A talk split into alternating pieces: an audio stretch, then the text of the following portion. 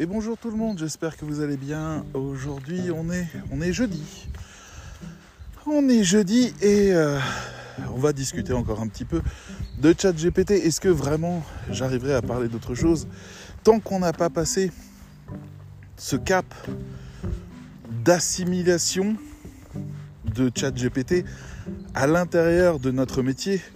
Et tant que je ne serai pas sûr que euh, notre métier arrive à passer cette crête, cette vague, euh, pour entrer dans l'avenir, je crois que j'arriverai pas vraiment à, me détacher et à aller vers autre chose. Euh, tout me pose question autour de ce truc-là. Déjà, c'est très excitant de vivre cette époque, d'assister à l'avènement de l'intelligence artificielle et de voir en fait comment est-ce que on va se l'appréhender en quelque sorte, comment on va le questionner, comment il nous remet en question, quelles compétences il nous fait développer? Et euh, qu'est-ce qu'on peut lui abandonner qui finalement est un soulagement? Et qu'est-ce qui peut nous prendre qui finalement est un drame? J'ai des gens comme ça un petit peu partout dans le monde euh, parce que le cercle des rédacteurs est euh, francophone, donc mondial. Qui me disent que, leur que leurs clients en fait commencent à avoir euh, ce, comportement un peu opportuniste en quelque sorte de ne plus leur passer commande à eux et d'aller directement sur ChatGPT. Et le problème ne se trouve pas forcément du côté du rédacteur qui ne peut pas rivaliser avec ChatGPT dans ces conditions-là parce que ce sont des rédacteurs à qui on en demande peu parce que c'est des, créneaux particuliers et moi mon travail c'est aussi de les inviter à devenir autre chose et à proposer autre chose. Mais c'est surtout que leur client est convaincu de, savoir faire. Et ChatGPT aujourd'hui je pense sincèrement est un outil professionnel. Vous voyez, je peux vous donner une perceuse et puis vous ferez des trous avec, ce sera bien. Et vous serez même convaincu bah, d'être un vrai professionnel parce que vous avez une perceuse professionnelle. Mais on ne se pose pas la question. Un vrai professionnel, spécialiste du bois, du béton, de la construction, quand on lui donne une perceuse, ce qu'il fait avec n'a rien à voir avec nous. Ce qu'il bâtit avec n'a rien à voir avec nous. Donc, je me dis, c'est pas Chat GPT la révolution. La révolution, c'est le rédacteur web qui utilise ChatGPT. C'est là où j'ai hâte de voir ce qui change. C'est particulièrement intéressant de questionner ça. Vous voyez? Donc, je suis là-dedans, dans ce raisonnement-là, en me disant, ce monde change tellement vite, on nous promet tellement de choses, j'en perds la tête tellement c'est fou. Ce matin, j'ai regardé un truc, alors vous allez me dire, ça n'a pas grand-chose à voir, et pourtant, c'est dans l'air du temps la mise à jour de euh, l'Unreal Engine, vous savez, par les éditeurs de Fortnite.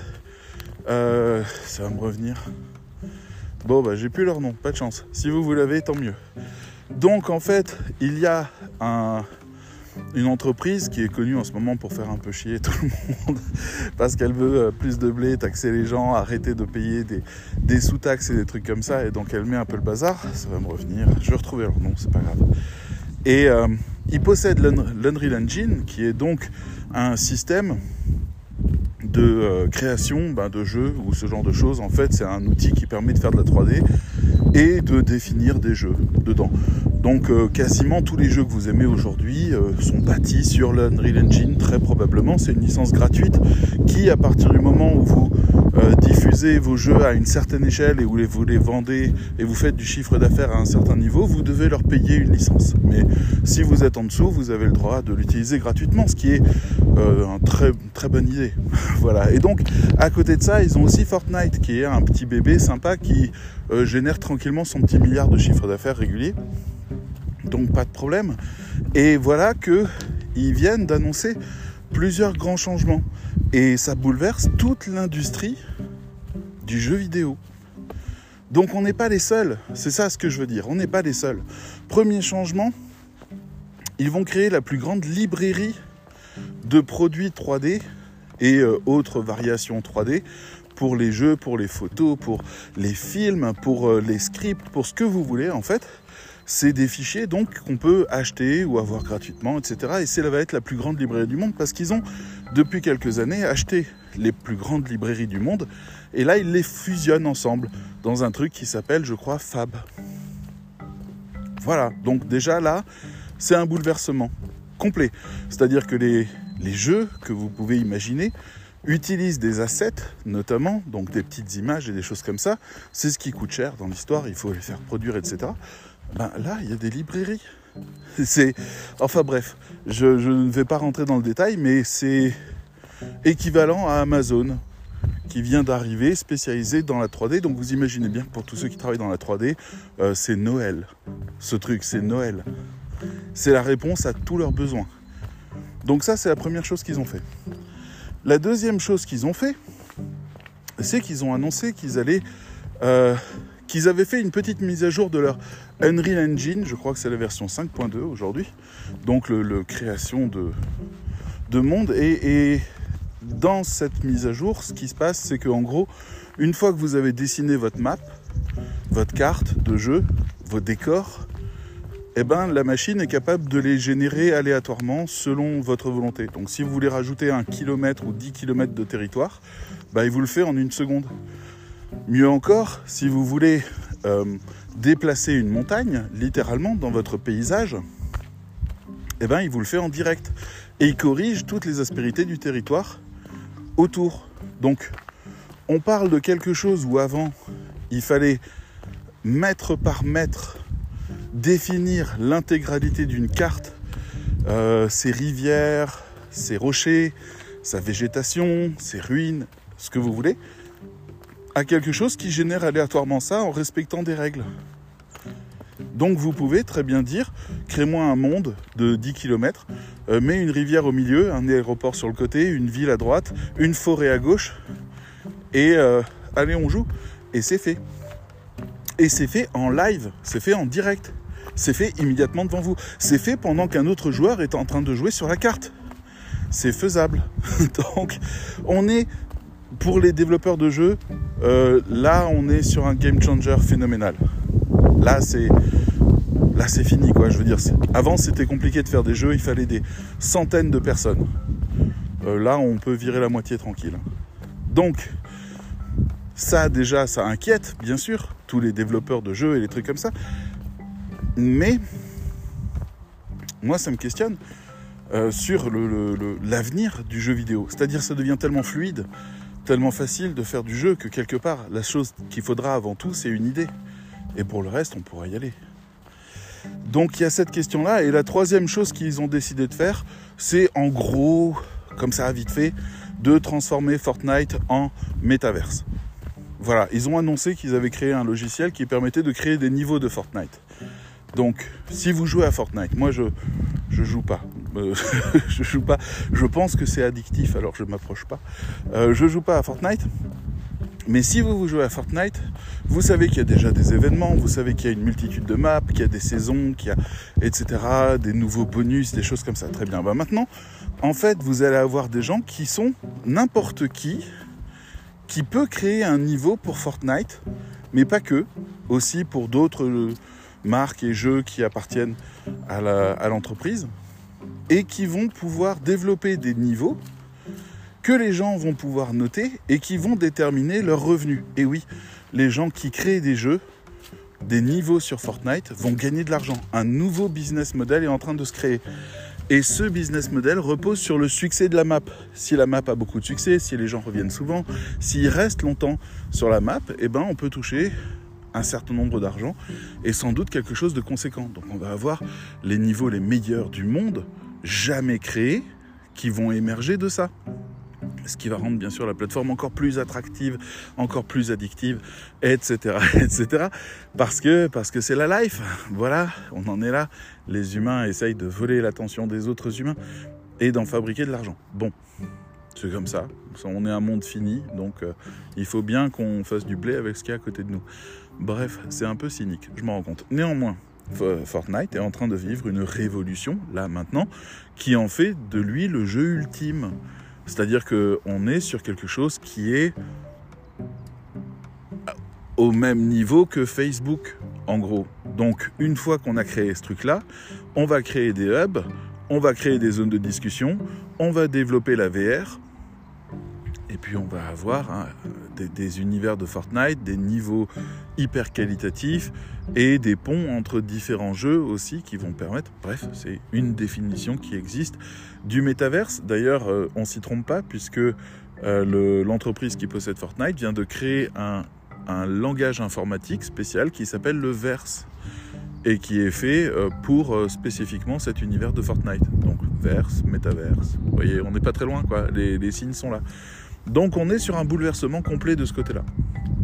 Bon, on pourrait aussi parler euh, de, ce changement incroyable qui a eu lieu du côté du cinéma, avec notamment Le Mandalorien, qui est une série Netflix, pas, Disney ⁇ pardon, Star Wars, euh, qui a comme particularité d'avoir été tourné quasiment intégralement en studio, mais avec des écrans géants gigantesques qui, grâce à un système de parallaxe, c'est-à-dire que l'image euh, bouge à une certaine vitesse par rapport au sujet qui est devant, donc les grands écrans derrière diffusent un paysage, le mec avance, la caméra se balade, il y a un calcul qui est fait entre l'angle de la caméra, la vitesse à laquelle la personne marche, la rotation de la caméra et l'écran, qui est derrière et on arrive à produire un effet, euh, une illusion complète. Oli, lâche Oli, lâche Elle me sort des steaks. On est en pleine forêt, elle a trouvé un steak. Non mais je rêve. Allez, bouge. Qui jette des steaks en forêt? Bon. En tout cas, t'es une vraie chasseuse, toi. Hein. Et, euh, et donc voilà.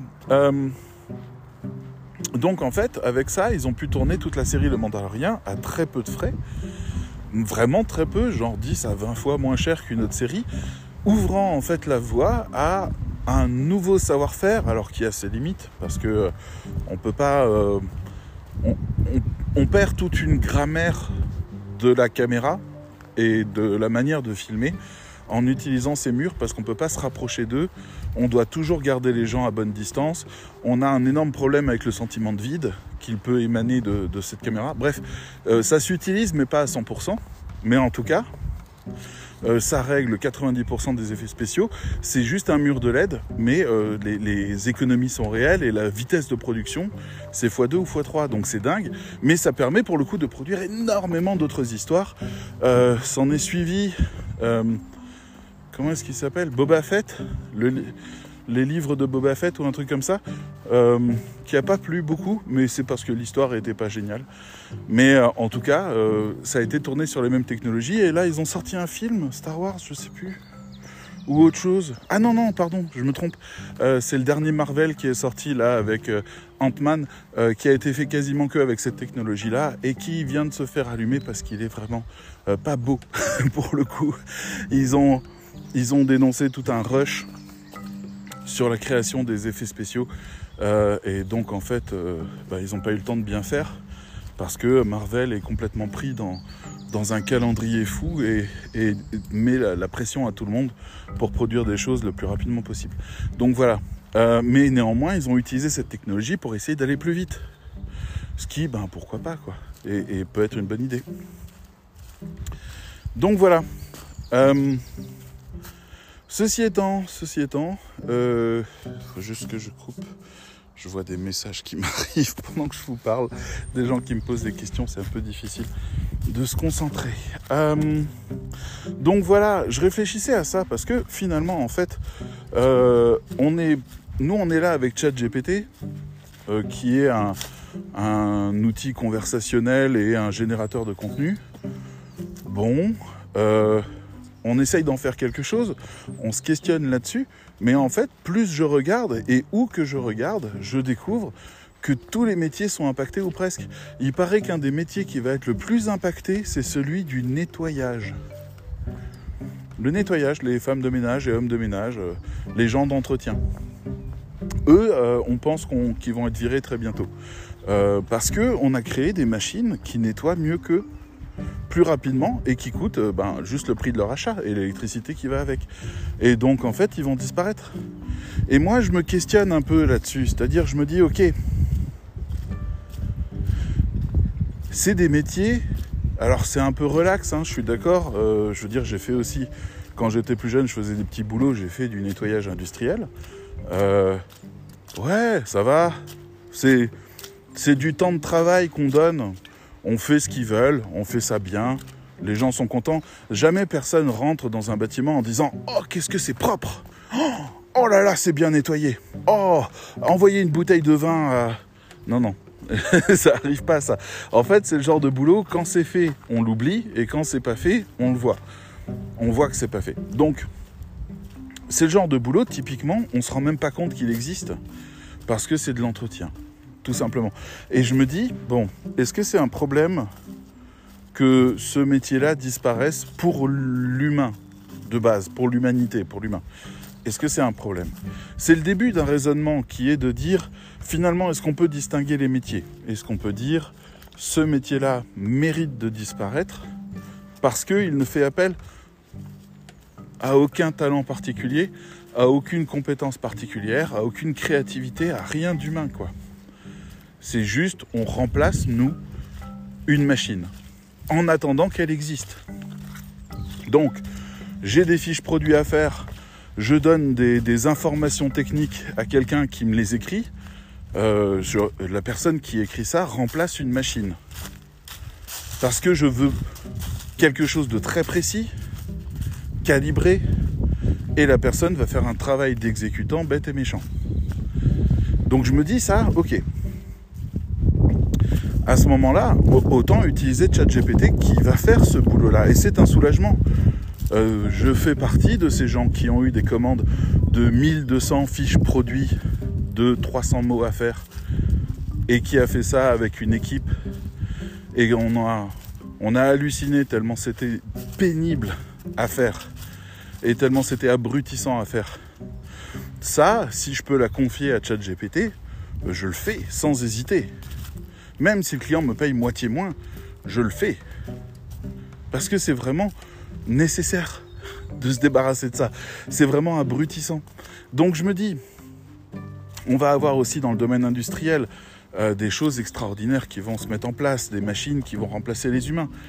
Et euh, pourquoi pas? Pourquoi pas? Gardons les humains ou euh, favorisons les humains pour quelque chose d'autre. Alors je sais, là je suis dans un absolu philosophique des choses. C'est-à-dire je vois les choses à, à 100 ans.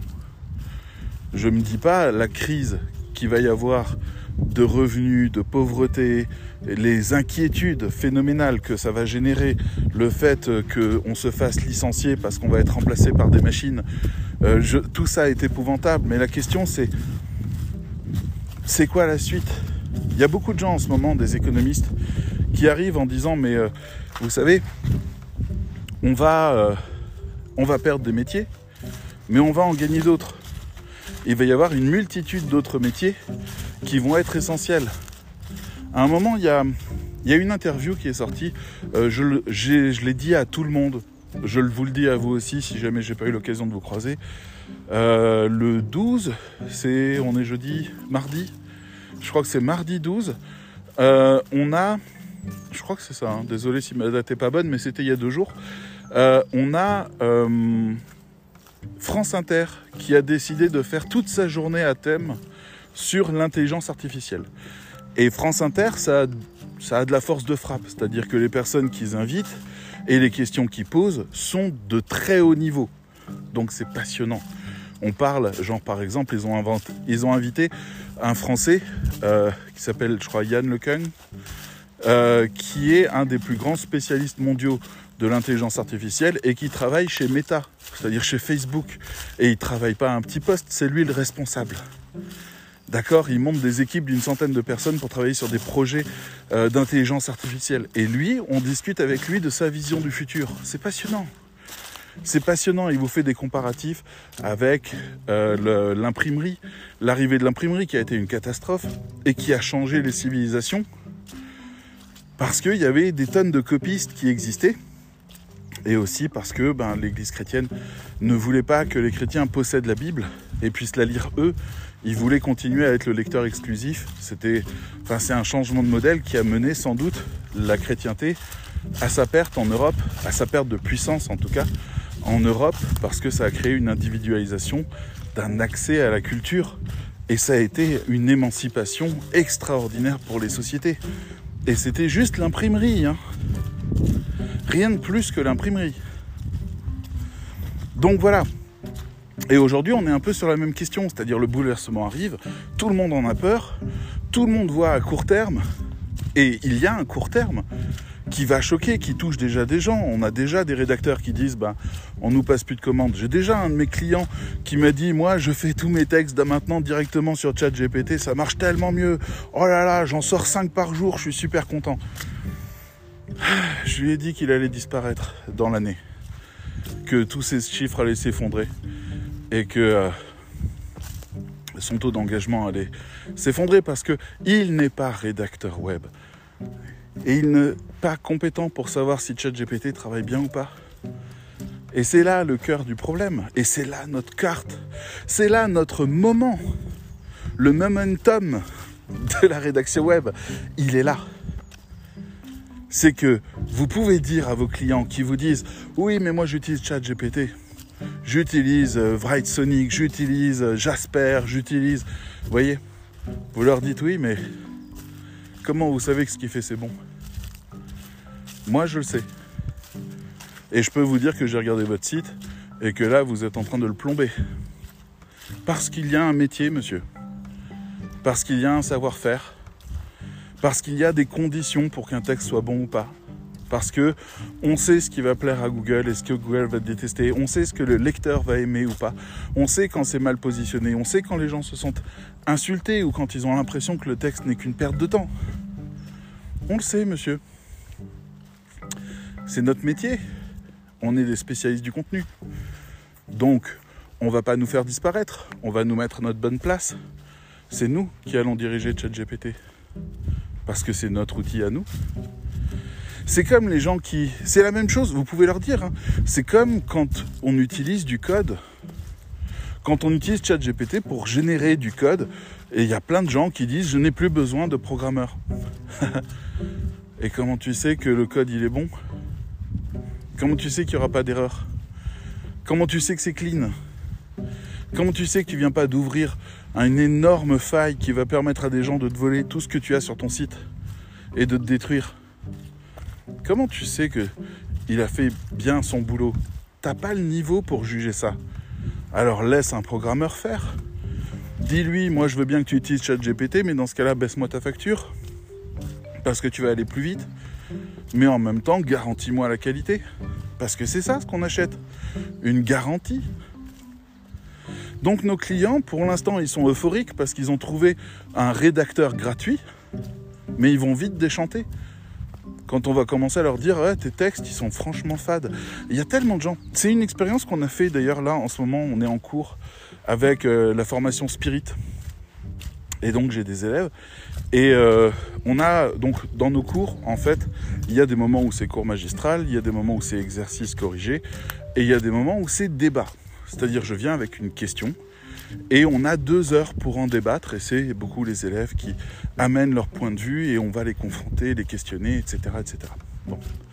Et euh, j'adore ce moment parce que c'est hyper enrichissant. On creuse dans tous les sens, etc. Et depuis le début, en fait, on fait venir ChatGPT parce que le premier débat le concernait lui. C'est-à-dire, est-ce que c'est un ennemi, un ami, quelqu'un qui nous remplace, quelqu'un qui nous complète, etc. Donc, dans le dernier débat, il y a un élève qui a utilisé ChatGPT et qui a dit bah, Je vais poser la question du débat. Et il m'a répondu des trucs et franchement, c'est bateau. Je vous les lis pas, ces bateaux. Je lui ai dit Allez, sois plus original. Et il m'a sorti d'autres idées. Et franchement, c'est bateau. Et je lui ai dit D'accord. Alors moi, je vais te dicter un prompt que tu vas dire à ChatGPT. Et je lui dicte un prompt. Et ce prompt, il est long. Il est plus long qu'une seule phrase et qu'une seule question il va contenir des choses comme qui parle, à qui, de quoi, comment, pourquoi. Il va aller au bout des choses, il va réfléchir à qui est la personne la mieux placée pour répondre à la question qu'on pose et comment, qu'est-ce qu'elle peut nous apporter, dans quelles conditions, etc., etc. Je finis ça Et je lui dis, vas-y, maintenant envoie, on lui demande 10 arguments. Et en fait, on a fait tout le cours, tout le débat, en analysant et en critiquant ces 10 arguments qui étaient, mais de très haut niveau. C'était vraiment hyper intéressant, c'était hyper spécialisé, c'était vraiment quelque chose qui nous en a mis plein la gueule. Et moi, c'est ça ce que j'aime, c'est de savoir que sans moi, sans ma compétence, ChatGPT ne peut pas atteindre son meilleur. C'est là où on peut amener quelque chose. C'est comme les gens qui vont utiliser les IA génératives euh, pour les jeux vidéo. Et euh, ben oui, mais il faut quand même une vision à la base. On va pas laisser la machine choisir à quoi ressemblera le jeu. Donc il y aura toujours quelqu'un pour imaginer, avec des, créatifs qui vont réfléchir au truc, jusqu'au moment où ils vont utiliser les intelligences artificielles pour déployer leur vision. Ça va être hyper intéressant. Alors même chose, hein, il y a plein de gens, vous savez pas ce que c'est que les métiers du développement web, hein. enfin du développement de jeux vidéo. Vous savez pas que les gens ils se cassent le nez à à écrire non-stop euh, des lignes de code pour pouvoir stabiliser des choses, éviter euh, des bugs, euh, vérifier des trucs, etc. Tous ces boulots-là de merde, on peut les arrêter. On n'en a plus besoin. On peut les faire remplacer par une intelligence artificielle qui va tester le jeu vidéo. On a aujourd'hui des intelligences artificielles qui testent les jeux vidéo. Et ça, c'est extraordinaire.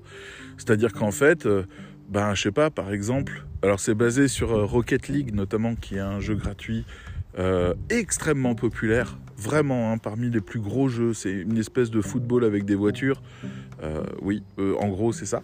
Et, et, en fait, il y a des gens qui ont entraîné une IA pour jouer contre des humains. Et maintenant, l'IA, elle les explose. on pourrait se dire, oui, mais l'IA, elle connaît le code. non, non, non. L'IA, on lui donne juste une manette de jeu, c'est tout. Et après, elle étudie ce qui se passe à l'écran et elle se perfectionne sur les objectifs, etc. Et surtout, elle apprend aussi au passage des objectifs. Elle apprend à comprendre quelles sont les meilleures stratégies et les trucs comme ça.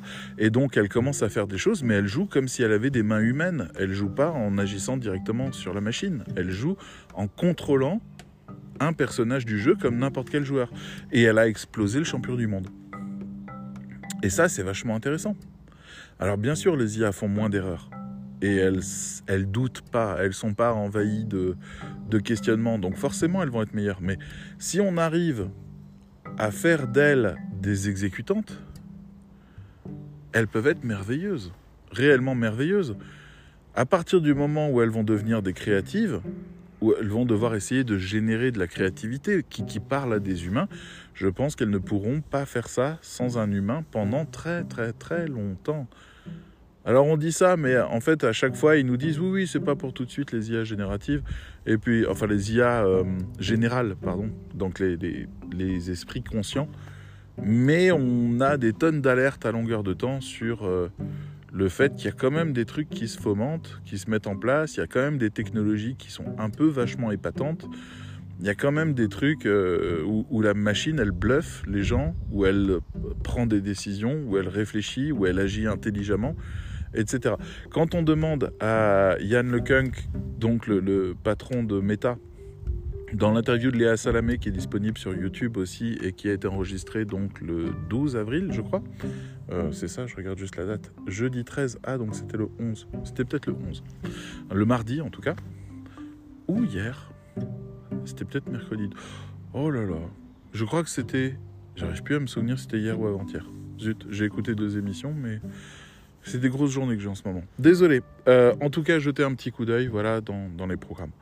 Euh, donc Léa Salamé a interviewé Yann Lecunck qui lui disait, euh, elle lui disait, est-ce qu'à un moment donné, on aura des IA plus intelligentes que nous? Et le gars, il dit, bien sûr, c'est évident, c'est ça ce qu'on veut. Et c'est ça ce qu'on va chercher, des IA beaucoup plus intelligentes que nous, avec d'énormes capacités par rapport à ça. Donc ça nous renvoie tout de suite au film Her, de Spike Jones, euh, qui est un film bouleversant sur la question de l'IA et que je vous recommande très très très fortement, que euh, d'ailleurs euh, ChatGPT nous a déjà recommandé lors d'un cours en disant regardez ce film, il va vous montrer des choses intéressantes. Voilà. et, et oui, il se passe quoi si on est face à une IA plus intelligente? Ben, Il y a deux questions à ce moment-là. La première, c'est est-ce que même professionnellement en tant que rédacteur web, est-ce que l'IA va nous permettre de d'être meilleur et d'atteindre un autre niveau. Parce que par exemple je ne suis pas très fort physiquement, je suis un peu fort mais pas très fort physiquement, mais grâce à un élévateur je peux porter des choses qui ont plusieurs tonnes. Donc la machine me permet de porter des choses de plusieurs tonnes.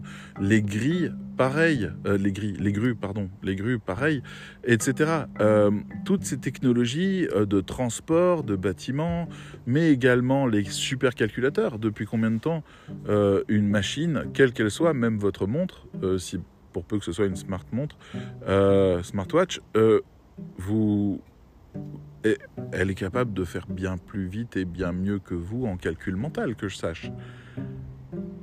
Donc ça fait déjà très longtemps qu'on se fait exploser par tout ce qu'on a autour de nous. Le moindre ordinateur est déjà une brute, mais qui fait des calculs, genre euh, oui, euh, il fait 6 euh, milliards de calculs à la seconde, ça va, ça tourne. ouais, d'accord, ok, super. Voilà, je veux dire, euh, on, est déjà dans un monde magique dans lequel il y a des choses plus intelligentes que nous qui travaillent à ces choses-là. Alors pour l'instant, elles n'ont pas de conscience, elles prennent pas de décision, elles nous obéissent. Donc elles ne sont pas une menace. Elles ne sont pas non plus euh, un, un, risque d'asservissement ou quoi que ce soit. Mais si maintenant on met une intelligence artificielle vraiment très très très très très très très très très documentée sur la santé et qu'on vous met des capteurs un peu partout sur le corps, et qu'on lui dit ton, ta mission c'est de faire que cet humain aille bien, eh ben, elle peut être particulièrement pertinente pour les conseils qu'elle donne. Si maintenant c'est elle qui s'occupe de vous passer des les courses et, et, faire livrer les courses, par exemple, eh ben, elle peut vous permettre de faire un régime et répondre à tous vos besoins parce qu'elle est là pour ça. C'est sa mission. Elle va pas s'énerver contre vous, elle va pas vous embêter, elle est là pour ça. Si jamais elle trouve que vous faites pas assez d'exercice, elle peut vous inscrire à une salle de sport, ou elle peut vous faire des programmes de sport, ou elle peut vous mettre la pression, ou elle peut même vous mettre en contact avec quelqu'un d'autre qui a les mêmes besoins que vous pour que vous ne fassiez pas votre sport tout seul. Elle est capable de faire ces choses-là parce qu'elle a une mission qui est que vous alliez bien. Donc, ça peut tout changer d'avoir ça. Alors je vous donne l'exemple de la santé, mais vous pouvez aussi imaginer des avocats, des plombiers, vous pouvez imaginer une intelligence domotique de votre maison qui va euh, checker les consommations électriques, qui va réadapter les choses, éteindre les lumières quand elle sent qu'il n'y a plus personne dans une pièce, préparer le chauffage au moment où vous allez vous coucher et l'avoir coupé avant. Elle est capable de faire réduire une facture d'une maison à, à je sais pas, euh, les trois quarts. Donc ça peut être très intéressant aussi. La question, c'est juste, est-ce qu'à un moment donné, on va avoir une intelligence artificielle qui va être capable de prendre des décisions qui ne vont pas dans notre sens? Moi, je reste persuadé que si on demande à une intelligence artificielle vraiment compétente euh, des conseils sur comment éviter euh, le réchauffement climatique, elle va conseiller d'éradiquer la moitié de l'humanité. Un peu à la manière de Thanos euh, dans Avengers. Et ça va être un peu ça, quoi. C'est non, mais c'est mieux. Et puis elle est même capable de générer un système de tirage au sort. C'est pas un problème. Ou alors des critères qui permettent de tuer les uns ou les autres. Ou alors de développer une stratégie qui fait que les gens vont accepter de mourir avec, euh, avec euh, joie. Euh, elle est capable de ces choses-là. Voilà. C'est son job. Elle est capable de manipuler les foules, elle va être capable de déstabiliser des gouvernements, elle va être capable, euh, elle est capable parce que la science est là, parce que l'expérience est là et parce que elle, elle est capable de produire du raisonnement sans comprendre de quoi on parle, mais elle peut générer quelque chose. Donc, quand on en sera arrivé à ces moments-là et que ce seront ça ces outils pour agir sur le monde, on risque de s'inquiéter un peu. Hein. on risque d'avoir un Skynet qui débarque. C'est ça le risque. Vous voyez qu'on aille trop loin. Maintenant, il y a aussi une autre direction qui est l'âge d'or. L'âge d'or des humains, grâce à l'avènement de l'intelligence artificielle et des machines. On n'est pas forcé d'arriver dans l'univers d'Asimov où euh, les machines euh, réclament des droits.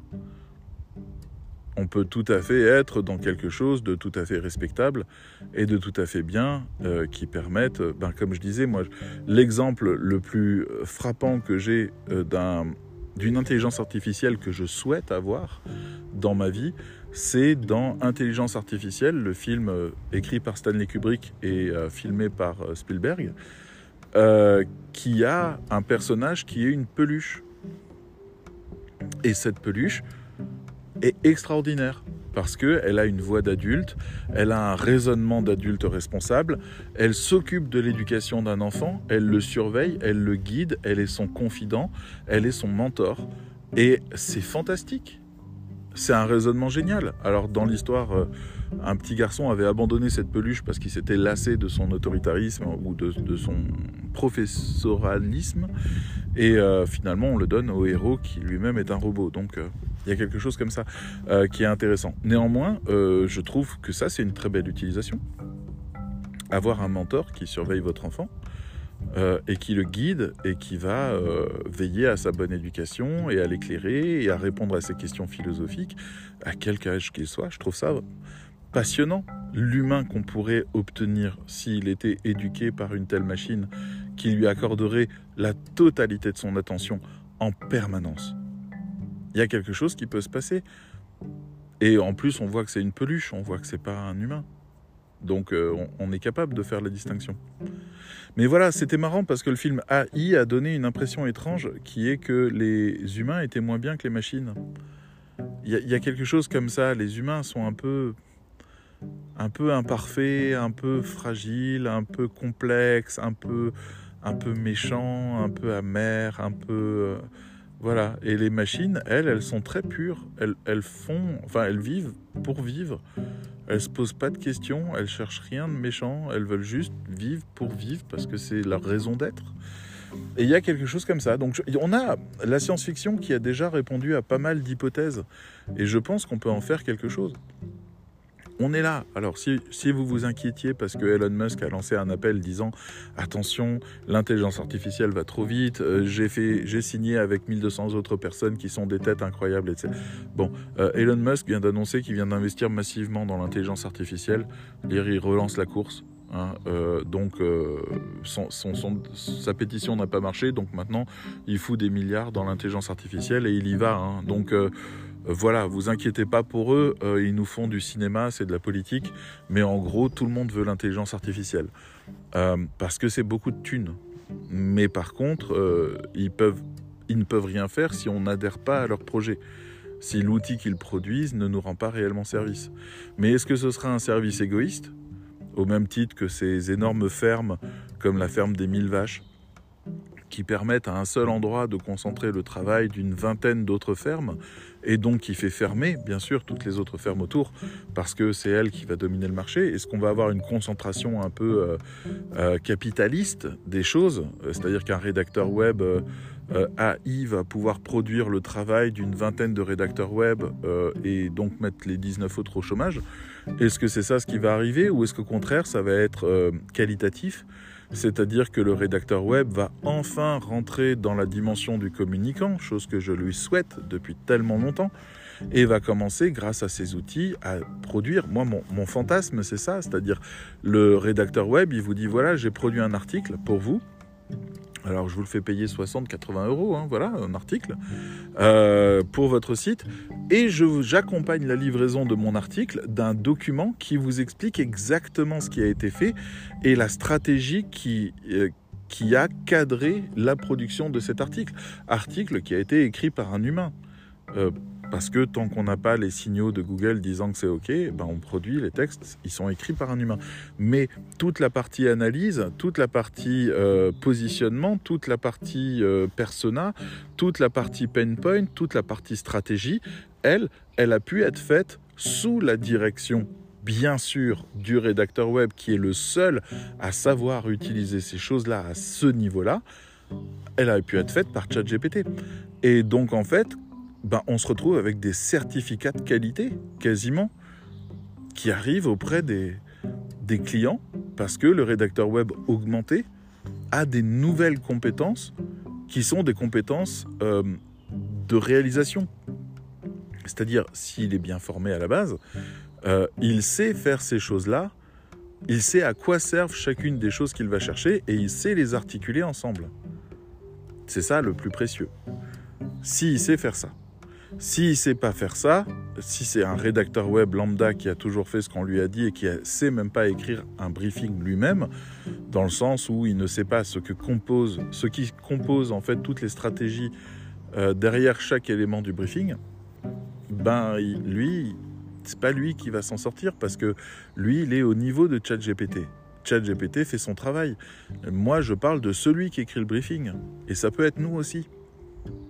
Et là, on devient architecte de contenu.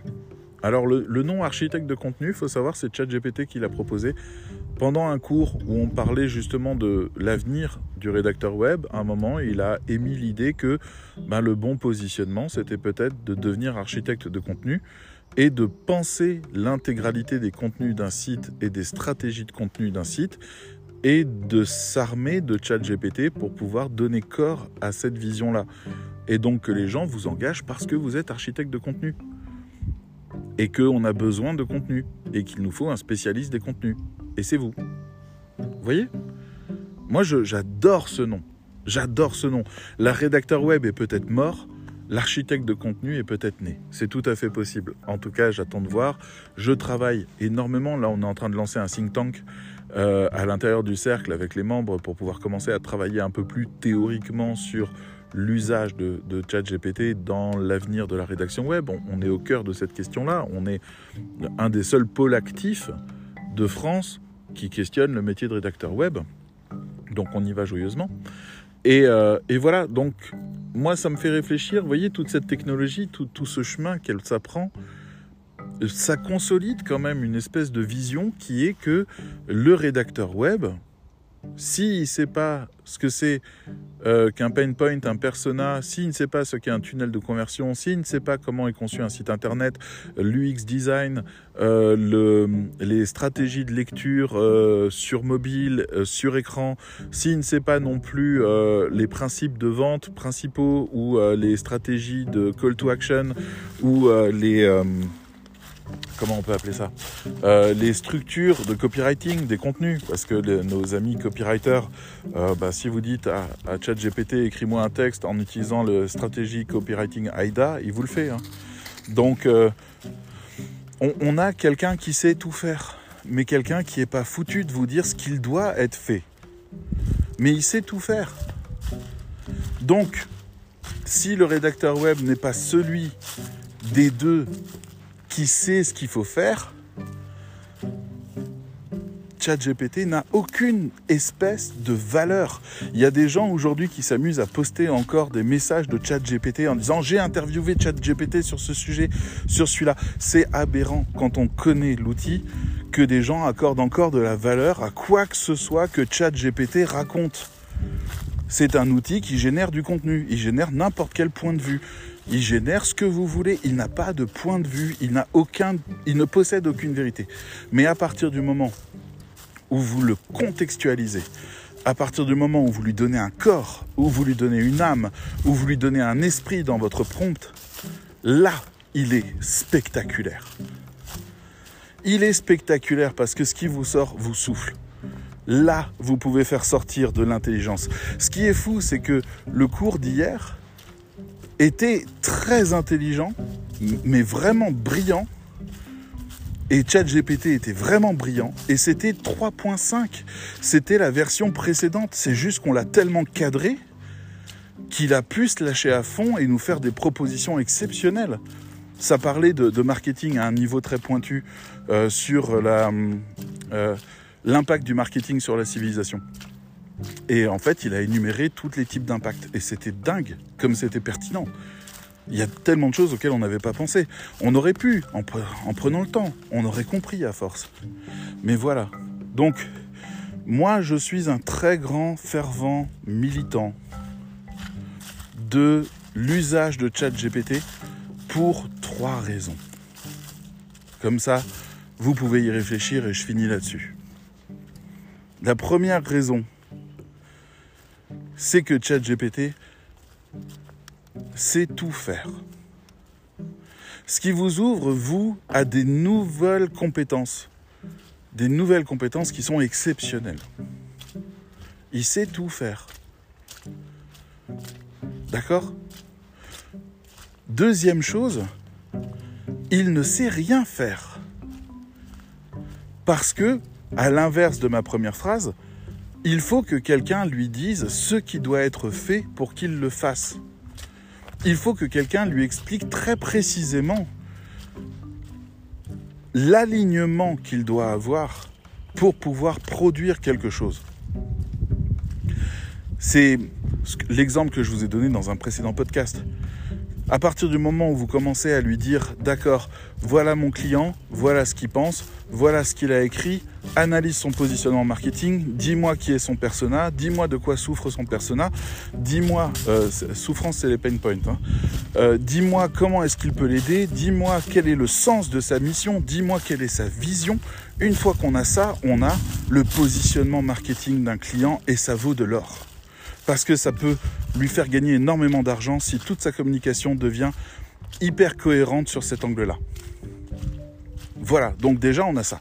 À partir de là, on commence à dire d'accord, énumère-moi des sujets qui peuvent marcher, fais un tri là-dedans, dis-moi ci, dis-moi ça, et on lui pose des questions, et c'est notre raisonnement, et c'est lui qui façonne les choses parce qu'il répond. Il répond. Il vous donne toutes les réponses aux questions que vous vous posez. Vous n'avez pas de questions, il n'a pas de réponse.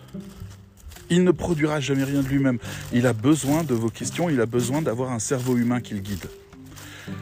Et ça, c'est fabuleux parce que vous, ça vous permet de construire votre regard, de trouver les choses qui améliorent vos contenus, qui améliorent vos interactions, qui améliorent votre prospection. Vous pouvez étudier les choses, vous pouvez lire sur Internet, étudier les conseils, comprendre les concepts, faire des formations. ChatGPT fera les choses à votre place à partir du moment où vous lui dites quelles sont l'intégralité des impacts, euh, des, étapes, qui composent l'action que vous voulez mener. Et ça, je trouve que ça fait de nous ben, des capitaines, tout simplement.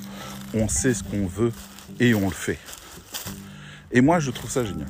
Voilà. Et la troisième chose qui m'enthousiasme, c'est que ça nous permet d'être vraiment meilleurs mais pas genre un peu meilleur. Genre vraiment meilleur. Quand euh, je vois une rédactrice malgache du cercle qui produisait euh, avec les efforts qu'il fallait des choses qui étaient correctes et qui maintenant me traite des commandes complètes avec des articles qui sont très bons, extrêmement bien documentés, très enrichis, etc. Et que je sais que c'est parce qu'elle a utilisé ChatGPT aux différentes étapes et pas juste euh, écris-moi ça. Non, non. Elle a complètement décomposé et recomposé toute sa stratégie. Et elle me sort des textes qu'elle a finalement écrits à la main, mais qui reposent sur toutes les directives qu'elle a réussi à faire émerger de ChatGPT. Je me dis, on est à égalité maintenant. On est à égalité. On est maintenant que c'est que le meilleur gagne. Parce que les clients vont voir cette différence-là.